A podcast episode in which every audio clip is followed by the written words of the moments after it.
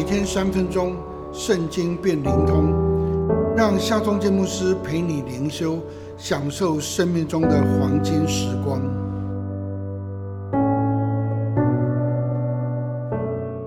四世纪三章二十八节，以户对他们说：“你们随我来，因为耶和华已经把你们的仇敌摩押人交在你们手中。”于是他们跟着他下去，把守约旦河的渡口。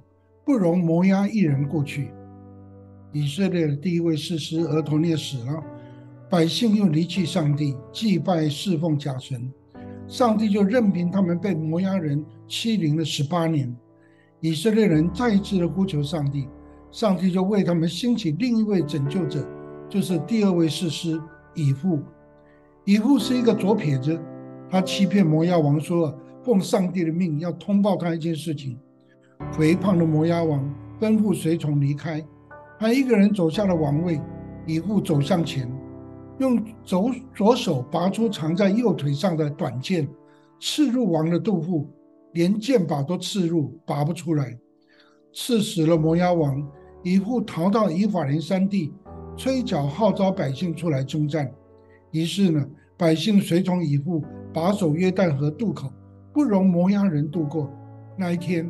他们杀死了摩押的勇士大约一万人，因为上帝将摩押人交在他们手中，于是国中太平八十年。我们生命中也有不少敌人，你也可以像以户一样，拔出你的利剑，让仇敌站立不住，脱离仇敌的欺凌。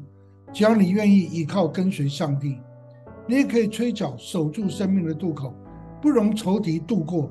只要你愿意顺从上帝的差遣。上帝与你同在，必使你得享生命平安。你愿意成为上帝所要使用的一户吗？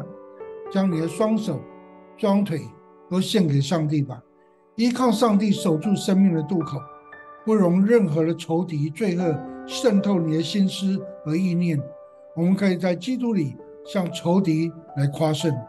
让我们来祷告：全能的上帝，我们愿意顺服你，依靠你。